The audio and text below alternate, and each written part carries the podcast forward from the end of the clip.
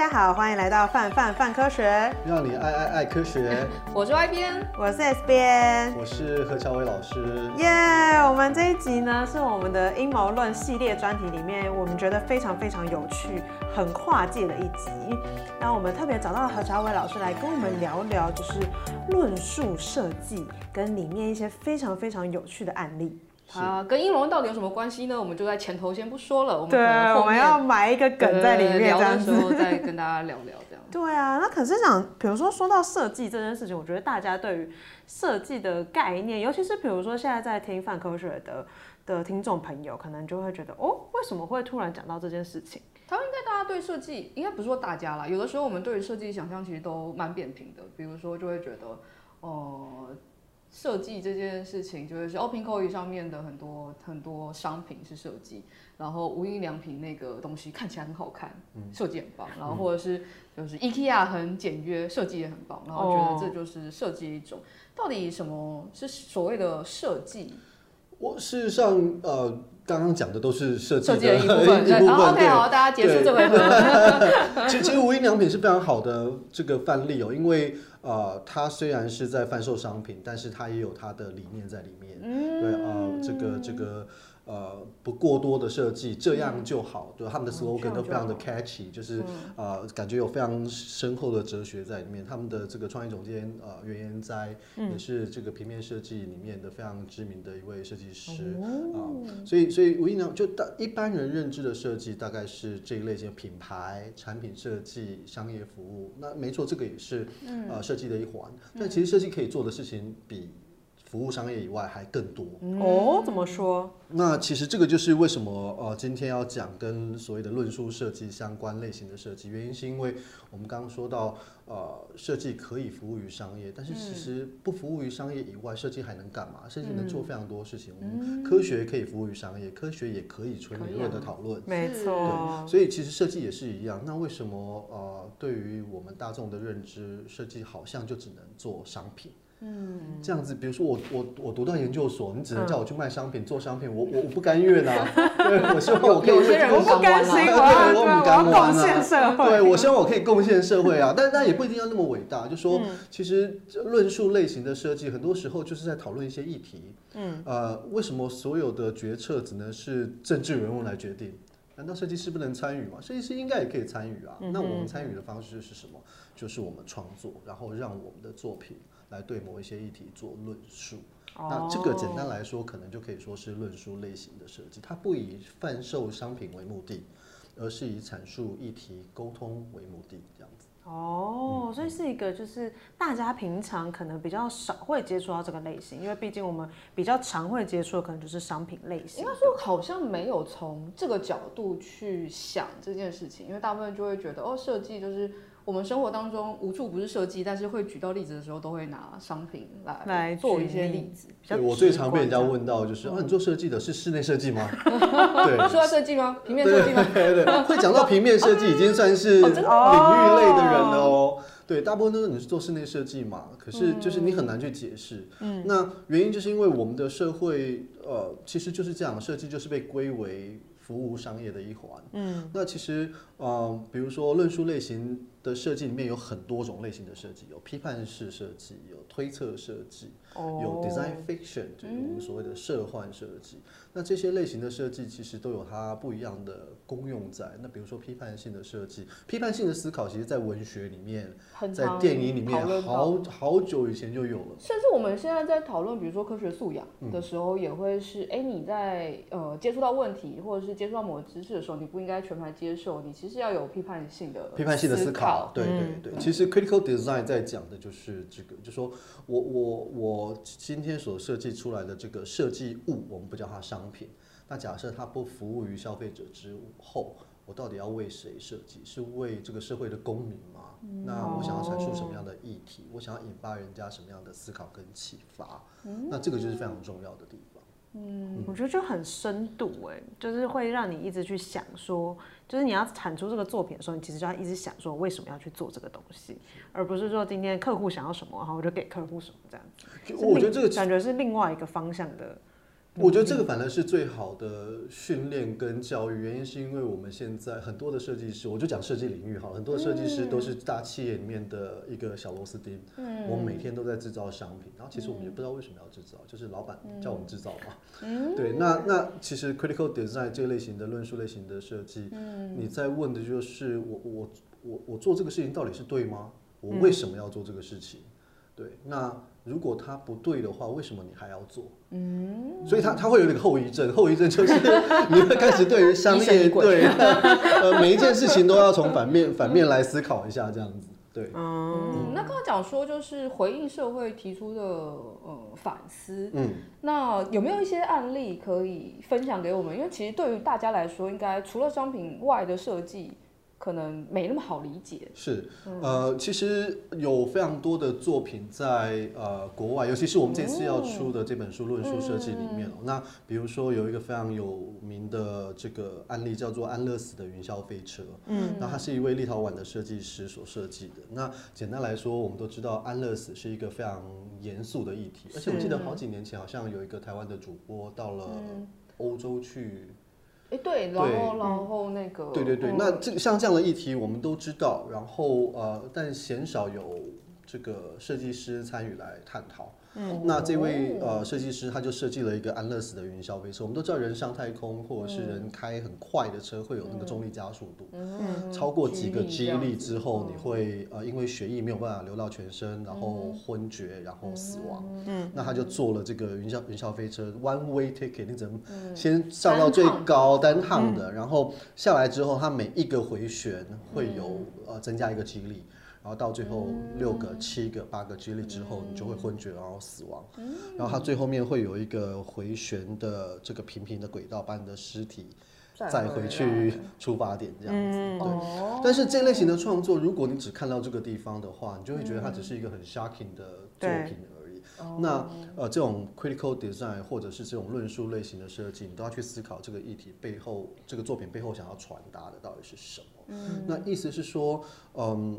第一个这样子的议题非常严肃，但难道它不能是很好玩的吗？开心的吗？嗯、像是回到你童年一样，嗯、为什么死亡一定要是那么悲哀的？而且大家会去避免讨论这些事情。是是，嗯、然后再来是，其实我自己对这样的作品解读是呃比较广一点的，比如说在研究安乐死的呃。这个注射药品的这些医生们、嗯、研究人员们，为什么从来没有想过除了注射药品以外的方式来做这个事情？嗯、对吧？所以呃，等于是说，借由这位设计师的作品，我们看到了某一个议题完全不一样的角度。嗯，所以我常常跟我自己的学员说，你们的创作如果没有让人家看到不一样的视角的话，你的创作完全没有任何存在的意义。如果我像 Wikipedia 就可以查得到的话，我何需要你的创作？那这个创作就有点像是一个棱镜，我借由这个临近，我看到了本来我们根深蒂固不可破的一个这个。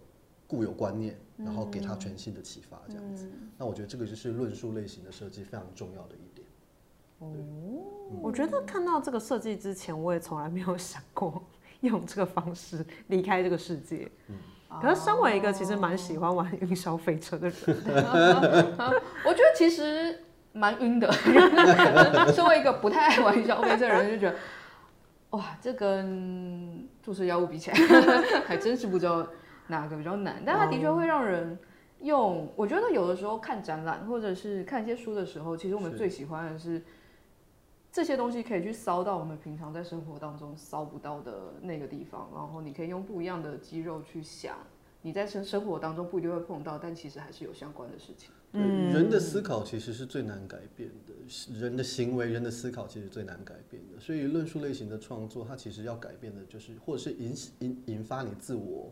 这个探讨的其实就是你的思想的部分。嗯，呃，这个作品其实我们大概都知道，它没有真正的建造那个云霄飞车出来，是这个是太太大的工程。嗯，那它就是用模型的方式，嗯、用图片的方式来让你觉得这件事情真的有发生。嗯，那这个是论述类型的设计，或是推测类型的设计，呃，非常有趣的地方。它跟一般的设计不一样。我们常批评说啊，idea 不值钱，要 做得出来的东西才值钱。嗯，尤其是台湾是一个以以以制造起家的国家，我们。比较相信能创能做得出来的东西。嗯、可是推测设计或者是论述类型的设计，很多时候它是坐落在这个虚假的象限上面。哦，原因是因为我们看电影，我们也知道电影是假的啊。是。我们读小说，我们也知道那是假的，可是我们都相信它了。嗯。那我觉得这个才是最重要的事情。对他，他不追求物件一定要能被商品化制造出来，嗯、反而是改变你那个思考是最重要的。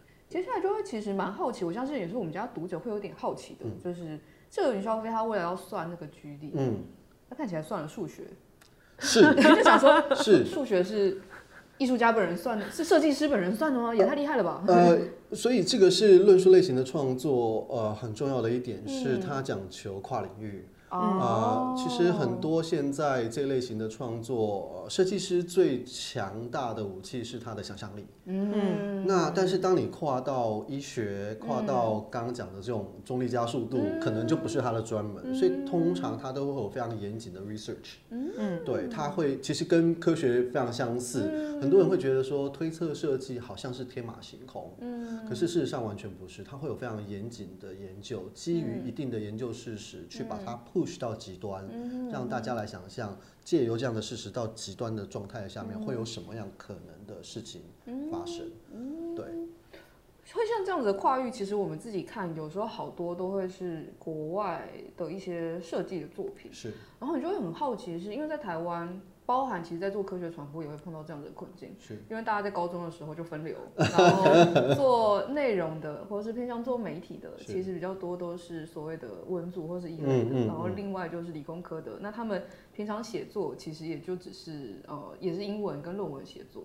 那科学传播之所以容易真空，是因为在这中间跨领域的人才其实是少的。是。那我想冒昧往下问问看，你觉得在台湾现在的包含设计师的养成，要让他们有这样子的跨域思维，或是知道在什么时候要找科学家，或是专业的一些人员合作是？会出现在他们的那个设计的 list 当中吗？呃，我觉得以前非常少，哦、对，但不过我来说这个不准了，因为我才教书三年而已。但是呃，我自己研究所是在加州的 Art Center 读的，然后我们啊、呃，很多人会觉得说啊，设计好像要本科生才能去读，嗯、可是我们的研究所是 Media Design，他非常喜欢招收的是，比如说医学背景的，嗯、生物学背景的，嗯、甚至我们招收呃英文文学背景的，原因是因为当你有这样的专业再来做设计的时候。后你会做出非常不一样的东西。那我回来台湾教书之后，这个也是我比较积极想要带领我学生推动的。嗯、呃，今年我们的带的台科的学生有一些他们的作品就必须要去 consult，比如说像这个日本有一位吉田荣人医生，他的研究发现，然后他的研究实验发现这个蚊子其实是可以可以 carry 疫苗的。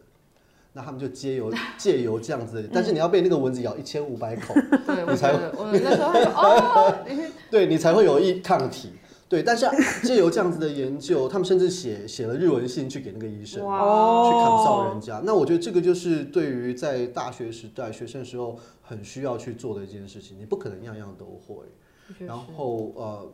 再来是像我们也非常推所谓的创意编程 （creative coding），嗯，就像您刚刚说的，这个台湾文组跟理，跟我们跟美国非常像，文组跟理组是分开，嗯，所以我们的那个。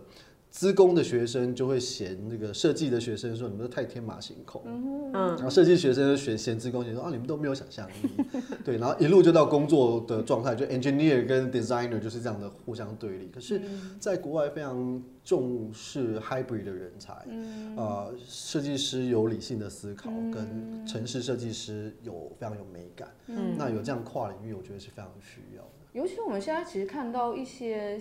现在其实，比如说在在过往，可能要解决的问题颇单一的，嗯、就是我可能呃粮食不够，那我们就试图解决粮食，那可能是农业的人。但现在其实蛮多的问题都是跨域的，它本身其实就需要很混合的人才才有办法解决或者是回答这些问题。比如说，嗯、呃，可能 maybe CRISPR 是一个基改技术，那这个基改技术到底能够用的范围是什么？你好像不是只能说科学家说了算，它其实要非常多，比如说可能 maybe 社会学，是，然后伦理或者是医学的人进来一起跨域去做讨论，并且回答问题。是。那有的时候我会看到一些公社公社的人才们就会有，我觉得很有意思的在在他们做出来的作品当中看到这样子跨域的思考。是，对啊，我我觉得这个是一点。然后我觉得，如果以设计的角度来 approach 你刚刚讲这样子的议题的时候，嗯、呃，我我常很常在分享这一类型的创作的时候，会问听众们说，呃，现在机改或基因合成 biotechnology 已经是。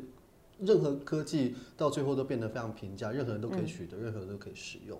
那我通常都会问听众们说：这个如果今天你的爷爷过世了，然后我们把他的 DNA 取出来，跟一个苹果树的种子结合在一起，嗯、我们把那个种子种下去，然后苹果长出来，嗯、你要不要吃那颗苹果？哦，呃，这些技术我们都能做得到。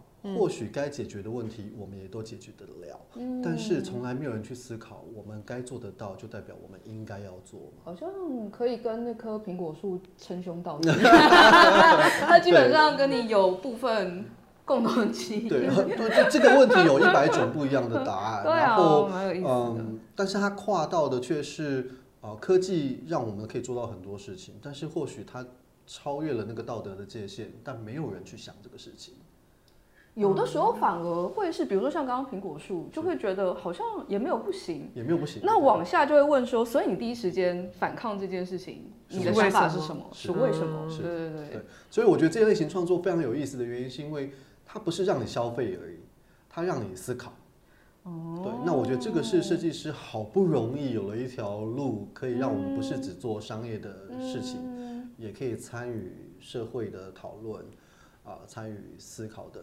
这个创造这样子，但面对现在，比如说像社群媒体平台的兴起，又或是其实消费性产品，可能我们都会在每个年代说，现在消费性产品又是最蓬勃的时候或时刻，嗯、又或是数位的一些媒材跟媒介让让内容变得廉价。那在这时候，其实要带大家去深入思考，其实蛮困难的。嗯，那会不会其实现在这个时候处理，比如说推测设计或是论述设计，其实是一个 还蛮艰难的。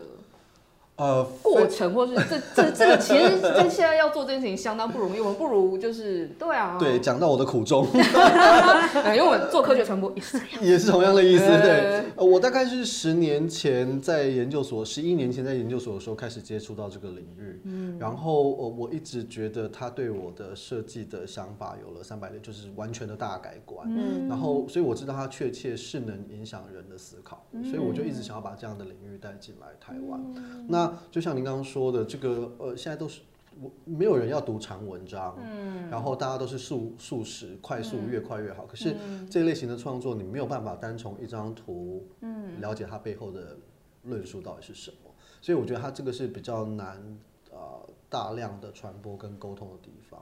不过其实也有人做得非常好，比如说日本有一位这个呃设计师叫这是他的我这个这个。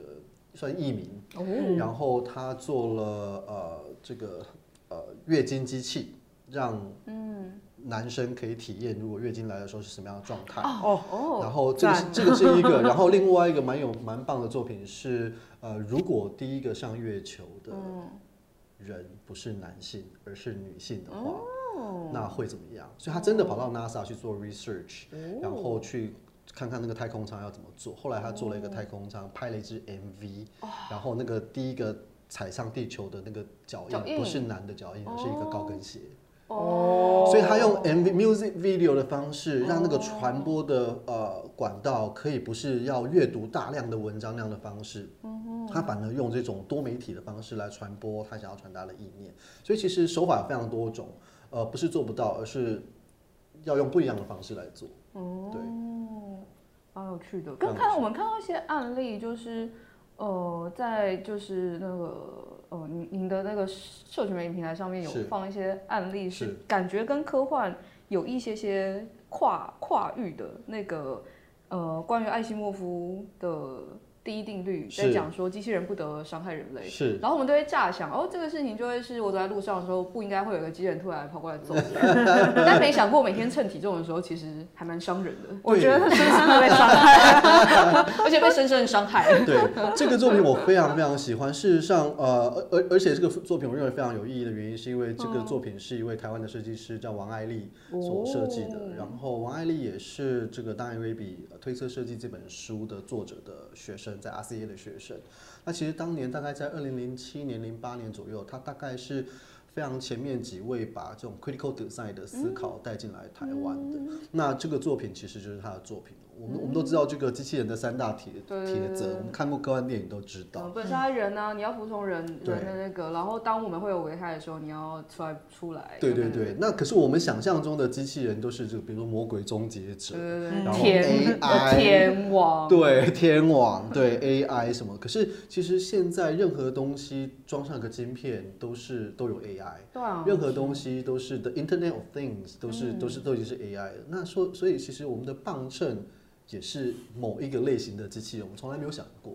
那王爱丽她的思考就是，OK，那如果磅秤也是机器人的话，代表它也不能伤人啊。对啊。如果我上去的体重太重了，你不能伤我啊。你快骗我！你不要告诉我真相。非常非常有趣。然后，所以呃，他把这个磅秤的这个，他做了三个小的 side，就是小的 sub project，就是一个是把这个磅秤的这个呃。量体重的那个数字放在侧边，嗯，所以放在侧边就代表你自己看不到，你要让另外一个人看。那另外一个人要跟你说实话，还是要跟你说谎话？那就是那个人有没有伤害你了？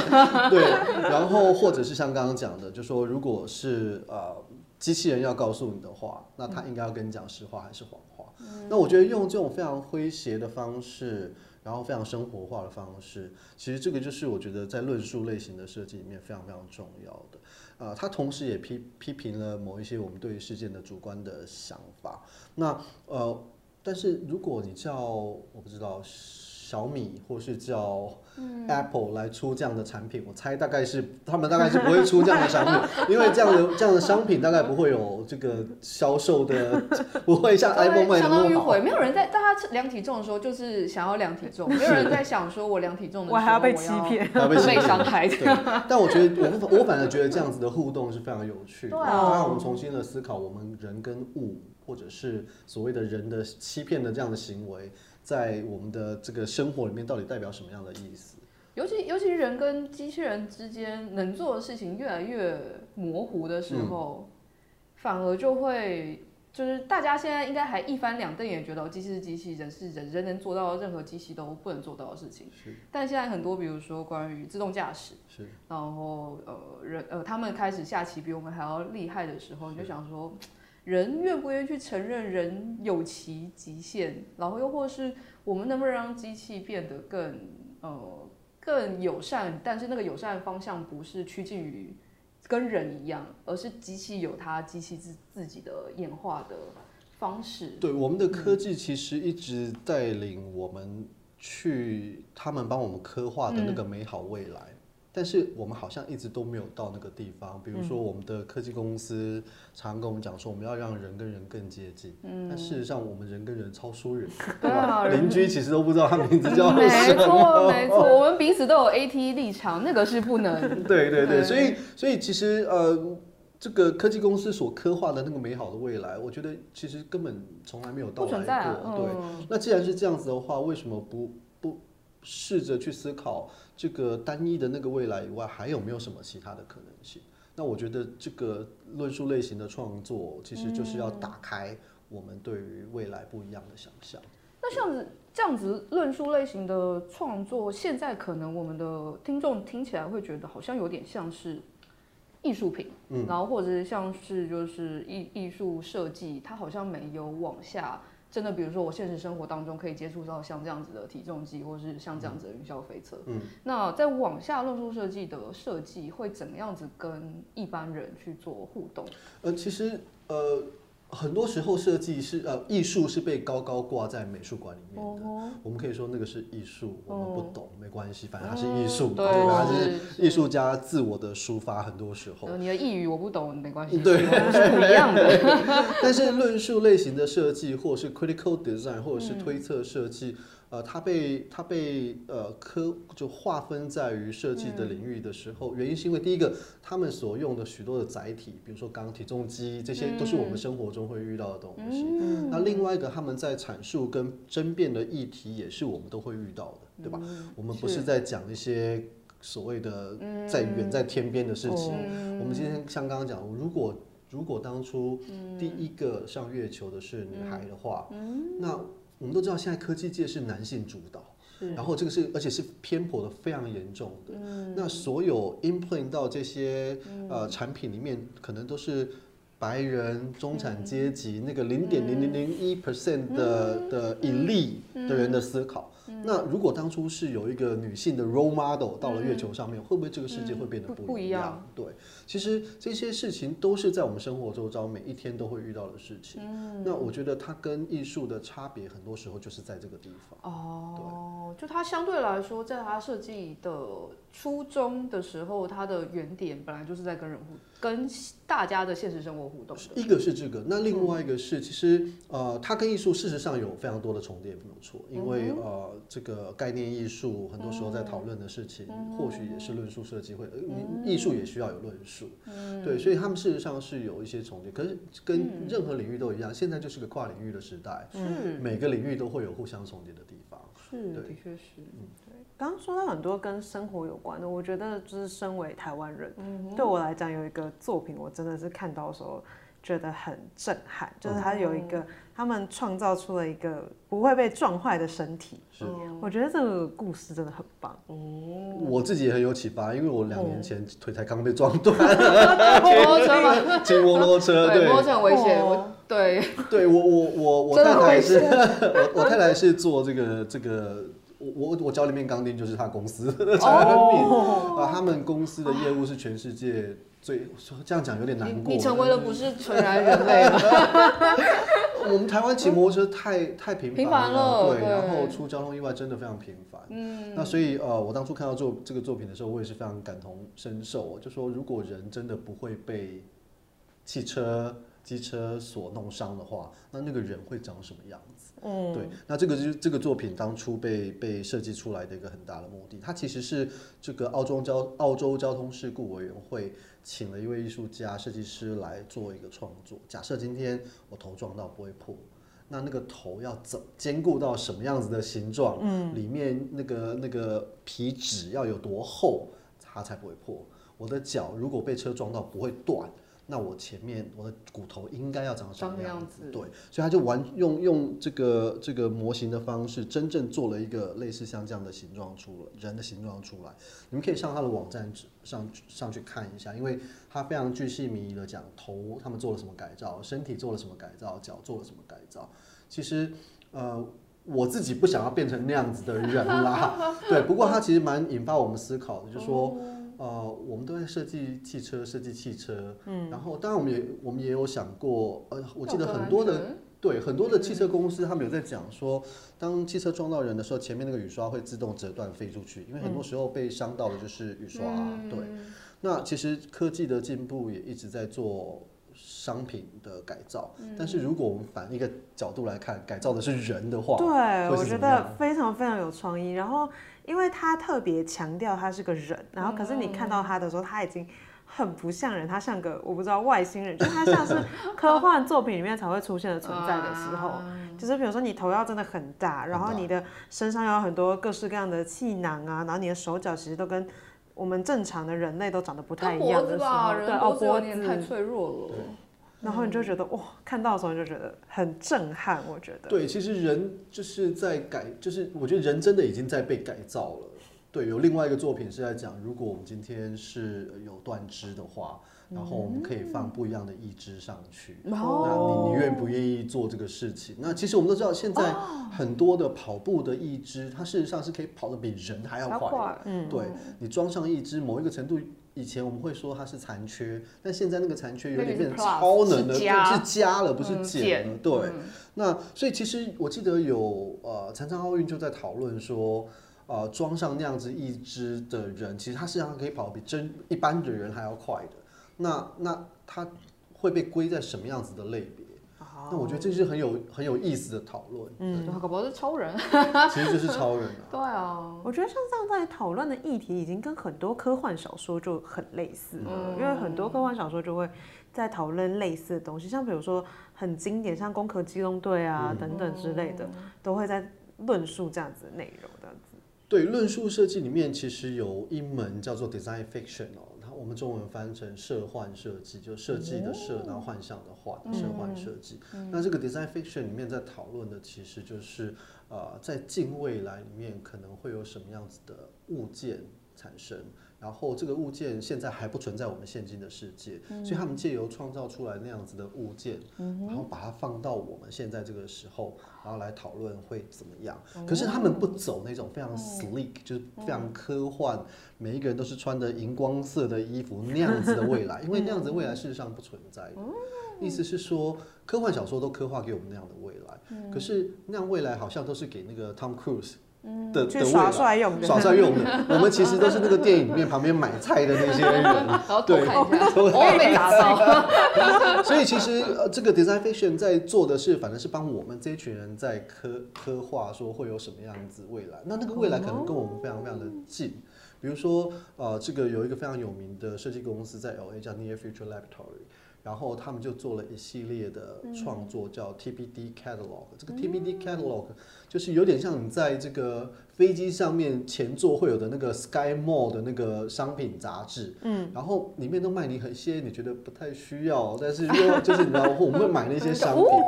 对，那他会把那个那个上面的商品的文字去改掉，然后让你想象，哎，对耶，为什么会有这样子的未来？比如说，他会给你，我们常常看到那种旅游的。啊，不是，上面会有很美的岛，嗯、然后这个很美的岛啊，他会跟你讲说，哦，我们有无边际的游泳池，嗯、我们有马场，哦、然后他最后又埋了一个说，但是我而且我们有全世界最快的 data server，然后你就想说，哎，为什么一个旅游广告很漂亮的岛屿要跟我讲有全世界最快的 data server？嗯，下面他就给你来一句说，而且最好的是我们这个岛不属于任何国家的管辖权。嗯然后再加一句说，我们就知道你会喜欢这一点。然后说，Internet 是时候来见见你的瑞士了。瑞士就是中立国嘛，那什么意思呢？前前几年不是都有那种诈骗网络诈骗集团在某个国家诈骗，然后被抓回去中国，台湾人。那这种这种我们现在所有的隐私，所有的最重要的资料，其实都在某一个 data server 上面去。那为什么突然会有这样子的旅游广告？就蛮令人醒思的。就哎，对吼，好像这样子的世界，这样子的世界一直在发生，而且跟我们非常近，感觉好像明天，呃，可乐旅游就会出了一个这样子的广告的感觉。对对对对对。所以这样子的 near future 也是这个论述设计里面的某一个类别。它不跟我们讲那种非常非常远的未来，而是让我们看到。有一点点近，好像有一点点会出错的那个未来，然后让我们来回来反思说，哎，对啊，如果会这样子的话，那我们现在应该要怎么样子？对，很好玩呢，就感觉那样子的广告，尤其是因为感觉跟原本我们会接触到的东西就已经很像，然后有一点点差别的时候，你就会往下想说，哦，如果是往那个方向的话，到底会变成怎么样？对，嗯。比如说像刚刚讲到社幻啊，其实就会是哎，现实生活就是长这样子，然后加入一个可能发生，但是大家可能没有想过的事件进来。是。然后有的时候，比如说我们常听到，就是我们这次的专题是阴谋论嘛，有时候一些阴谋论啊，或一些谣言，它其实是大家希望或相信它是这个样子，它其实才会被流传或被往下推。然后就我们角度，因为有的时候有些阴谋论真的很扯。就我们角度就会觉得，哎，这其实也玄幻的，是不是有人特地设计出来，想要试图让大家去骚骚那个频道，他们不会想的那个肌肉或脑袋，就是不知道老师你怎么看，就是阴谋论跟世界之间的交互。对，我有一个还蛮不错的例子哦，事实上就是呃，我在台科的一组学生，他们今年做了一个作品叫 Document Tweet，就 Twitter 的 Tweet，Document Tweet。然后 我们都知道一句很有名的话，就是如果树森里面有一棵树倒下了，没有人听到那棵树到底有没有倒下，有没有有没有倒下嘛？那呃，其实现在的所谓的后真相时代，呃，你很难用单一的媒介去判断某一件事情到底是真的还是假的。那所以他就做了创作一个作品，就是在 Twitter 上面去找 A 文，就是 A 的文，然后跟 B 的图。把它结合起来，成为 C 的 documentary。哦，OK，所以意思是 A 文，他用 hashtag 去找，比如说 hashtag Me Too，嗯，之前非常风靡的，也不能说风靡，就非常震撼人的一个这个呃遭受性侵、性骚扰的一些呃告告告白这样子。那呃，可是很多人会说，我没有证明，我没有证明，我没有图，你没有图，我怎么知道你讲的事情是不是真的？嗯，对。那可是这些当事人他。勇敢的打了 hashtag me too，就是为了要。把他的真实的故事说出来，对，嗯、可是就会有另外一派的人说你我你没有证明，你没有证据啊，嗯、对不对？嗯、那很多时候这种阴谋论就是就是这样，就是你 A 说 A 的，B 说 B 的，没有这样子，哦，没有那个可以对，所以他们就拿了这个 hashtag me too，、嗯、但是用这个 hashtag me too 里面的文字里面有其他的形容词或者是其他的名词去抓别的 B 文的图，嗯、等于是 A 图。配 B 文形成了一个 documentary 新的文字。嗯、OK，那 A 图是真的啊、嗯、，B 文也是真的，真的对，但形成的这个事情是假的。假的，嗯。但是当你在看这个 A 真加 B 的真成为 C 的假的时候，你会被那个情境跟图跟文所引导进去，你会认为是真的。其实这个就是在这个后真相时代，我们完全没有办法判定什么事情是真的。那我们现在的媒体。有两种嘛，一种是是我两种可能太单调了，但是呃有有有有专门说就是新闻基本上我们都是我们 default 相信它是报道事实。那呃呃后真相时代很多时候我们没有办法判判定那个事实是真的还是假的。那为什么不会有一种类似像这样的媒介？嗯，它就是借由传播不确定是真假的。呃，媒体来跟大家沟通跟讨论什么到底是真的是假的。嗯、那我觉得那个是一个呃呃，不论它是阴谋论或是后真相时代，我们必须要去 deal 的一个问题。嗯啊、呃，很多时候我们看一则新闻，我们因为它是新闻媒体从报纸被印出来了，嗯、所以我们相信它是真的。嗯、可事实上我们都知道。并不一定，并不一定是这样子的。是。那我觉得这个就是我觉得在后真相时代，我们在处理这些议题的时候，必须要去讨论的。我觉得，因为我们现在的世界，或是我们现在的媒材媒介，其实把人本来过往可能相可以相对来说比较简单思考的一些事情，开始变得复杂。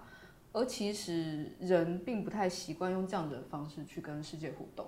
所以举例来说，可能 maybe 以前我们觉得哦，报纸上面印的，大家都花了那么多时间、那么多人力做出来的东西，一定会是真的。我为什么要去怀疑它？但现在走到现在，其实一方面我们都知道，哦，报纸上面不全然都是真的。是。另外一方面，我们也不用靠这样子的层层堆叠，经过那么多人，我们其实点跟点就可以接收到资讯了。比如说刚刚讲的社群媒体平台的推文，但人其实。很难，就是去负荷那么大量的资讯跟讯息。对。呃，这样子的情况，其又不太可能会再回到就是远古的那个时候的的状况的时候。现在的人跟正在变得复杂的世界，要怎么样子去交互作用？尤其是每一个议题都是极端复杂的，嗯、比如说像像地球暖化这件事情，好了，嗯、你你你很难相信。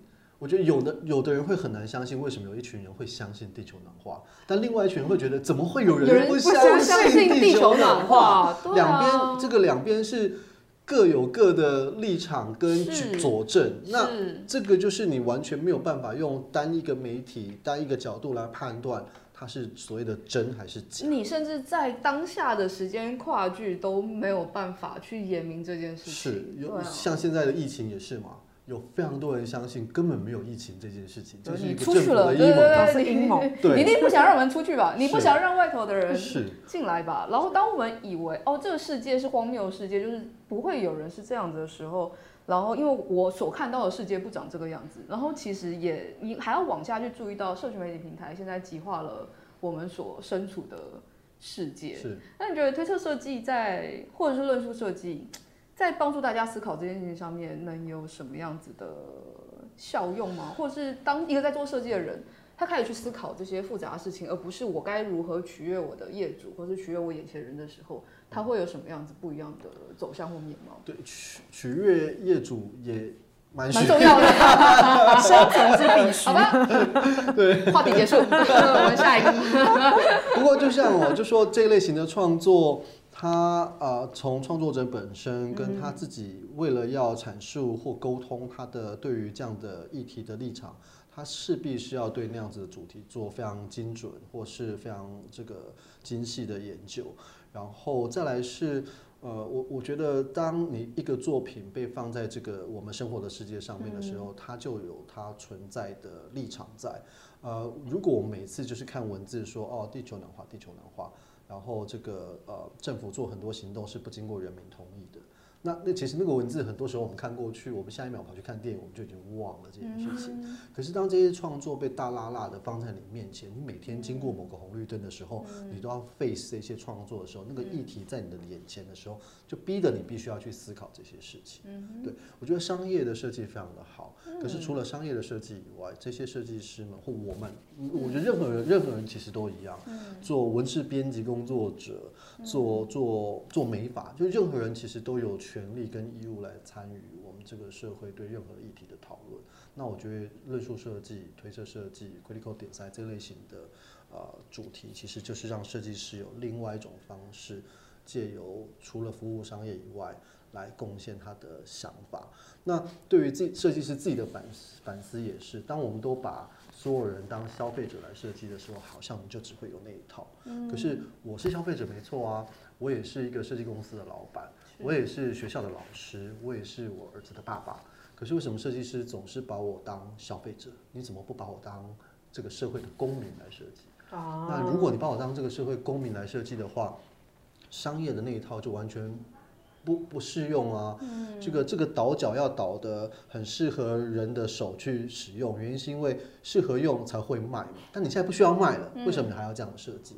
嗯、所以我觉得对于学生来说，它是一个很好的反面的思考。啊、对，假设你今天不为消费者设计的时候，你为什么要这个颜色？嗯，你为什么要用这个材质？你得要有更多的思想、跟思考、跟论述。对，你为什么要拍美美的照片？以前美美的照片是因为你要卖东西嘛。嗯。那现在不需要啦。那为什么你要这样子做设计？嗯。所以我觉得它是另外一种打破原来的框架的方式来思考，从最根本的方式来思考，到底为什么要做这个事情。哦。然后这就讨论到，就是老师你们最近在那个泽泽上面募资。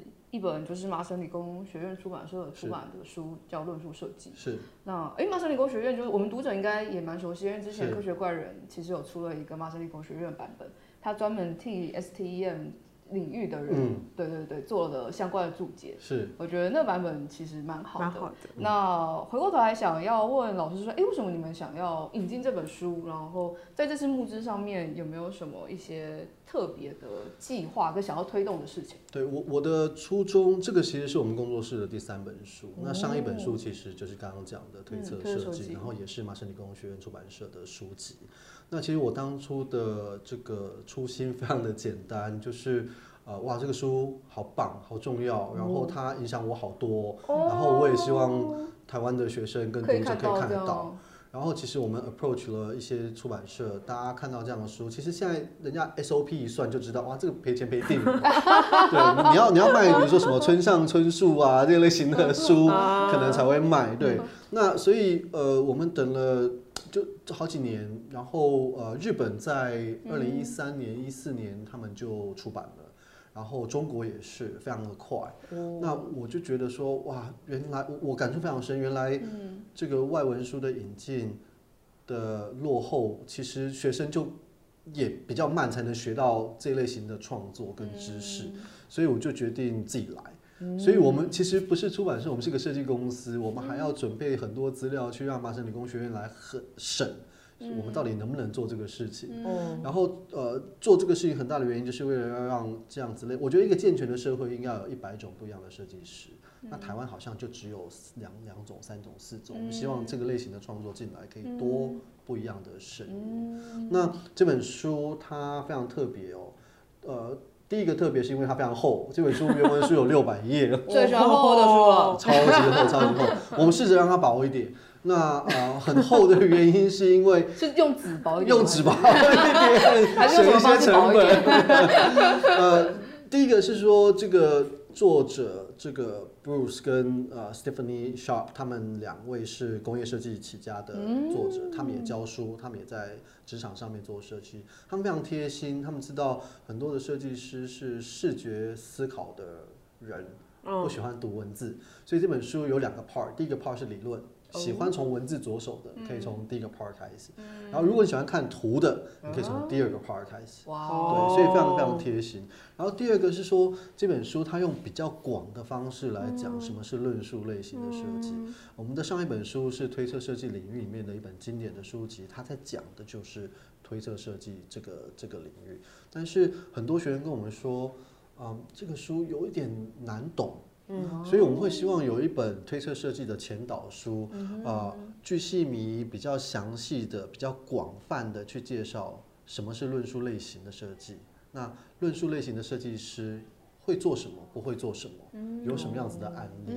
然后再来是啊，论述类型到底在这个社会上面，你你能干嘛？能不能能不能当饭吃？哇，还是你注定饿肚子呢？注定饿肚子，对。所以这本书非常详细的讲了这样类型的创作到底能干嘛。那我觉得这个是一个非常好的，让呃大学生或是刚出会社会的设计师们可以去 approach 这样子的呃创作跟呃专业。嗯。蛮好的，每次听完之后，我都在边看，我等下要拿卡出来。而且而且我们 真的两本一起买吧，两本一起买感觉很棒。对我们，哇，我我我们真的超，我们其实为了定价还跟公司的同事吵了一架，原因是因为他们觉得好的书为什么要卖那么便宜？我们现在在啧啧上面是七百六十块，其实早早超早鸟才六百九。刚刚讲到这本书有六百页，基本上是一页才一元吗？呃，通常麻省理工学院呃原文书它都会寄原版过来，可是今年因为疫情的关系，所以他们没有办法寄原文书来，所以我们当初我们在校稿的时候，我们就拿了 PDF 档先去印黑白影印出来，我们印黑白影印就快要七百块了，哇！所以我们翻译。给你印刷原版，然后我们还卖，现在卖七百六，就是用爱发电的概念。真的，我们很大的原因是因为我们知道，第一个这本这本书到时候上通路就会变成原价是一千两百八。嗯，那我们上我们要为定那么便宜的价钱，很大的原因是因为我们知道学生其实负担不起那么那么高的价钱，设计书都非常的贵。嗯，那我们就希望在募资的时候可以用最学生负担得起的价钱，让每一个学生都有机会可以买到这样的书。那赚不赚钱，赔不赔钱，就再说吧。真是蛮希望大家可以就是从这个地方入门，然后然后开始用不一样的想法去思考这个世界。我觉得。让我们未来变得更多元。对，我们的教育都教学生就很单一，就压出来大家模都一样。对，第一个就是说，哦，你以后出去要做什么职位，然后你现在就学那个职位要有的技能，就选那个科系，然后你出去你就做这件事情。是，但是为什么不会有一个科系是去 prepare 我们的设计师们去做还没有的工作？对。早就超超越十年来想，如果还没有的工，那你现在要学什么东西呢？其实我觉得推测设计或是论述类型的创作跟设计，某一个层面就是在想未来的事情，嗯，想还没有发生的事情，嗯，想不同视角可能会有什么样子的可能。那我觉得这个是非常重要的。那很多人说，那你学这个以后要找什么工作？你或许不能找什么工作，但是你可以创造某一些类型的工作。那再来是我以前在呃研究所，我有非常多的学长姐，呃，他们创作的东西也是非常有点像这个介于这个设计跟艺术之间的论述类型的创作，批判类型的创作。呃，他批评 Google 的演算法，他一毕业就被 Google hire 去了。哇，对，那原因是因为这些大企业，他们非常知道这样子的创作有这样子的观念跟角度，他要回头再来做商业案，对他们来说是非常轻而易举的。呃，他不需要看到你在学校的时候能做出什么商业的东西，因为你以后有大半辈子的机会来做这个事情。哦，那我觉得这个是或许是我们的教育或者是设计领域可以去学习跟思考的。对对对，挺好的，很期待。就其实这也蛮。这跟科学家在做的事情也蛮像的。就未来如果有机会，比如说，就是老师你那边的学生，或许可以跟我们这里的作者们跨域跨域合作，对啊，就让我们不会只有比如说文字，或者是也有也可以支持一些科学相关的资讯。是是，当然当然，我我我觉得现在跨领域太需要了，就是单一专长已经不够了。然后再来是你懂得说别的领域的话。你就等于等于懂得怎么样跟另外一个领域的人沟通，嗯，对，那我觉得这个是非常重要的。你就多了一种语言，是是是，好啊，也多了更多的可能性。是是。那今天呢，就是很开心可以请到老师，然后跟我们介绍了这么多有趣的案例，还有一本就是这么值得期待的书籍。我自己看了就是真的很喜欢，然后因为有很多里面的真的会让我往下想，我觉得是每一个就是其实每一个案例都可以拿出来开一个小小的读书会、讨论会的那种。等级的，就是作品这样子。对我们工作室，呃，Digital Medicine Lab，、嗯、我们我逼我的同事们每个一三五都要在我们的粉丝页上面 po 一个作品。那当然，第一个原因是因为我希望他们去累积看不同领域的作品的那个那个 capacity，对眼界。然后再来另外一个是，我觉得分享这样子的创作，呃，不管有没有人看，没有人看，其实都是对自己的一个训练跟涵养。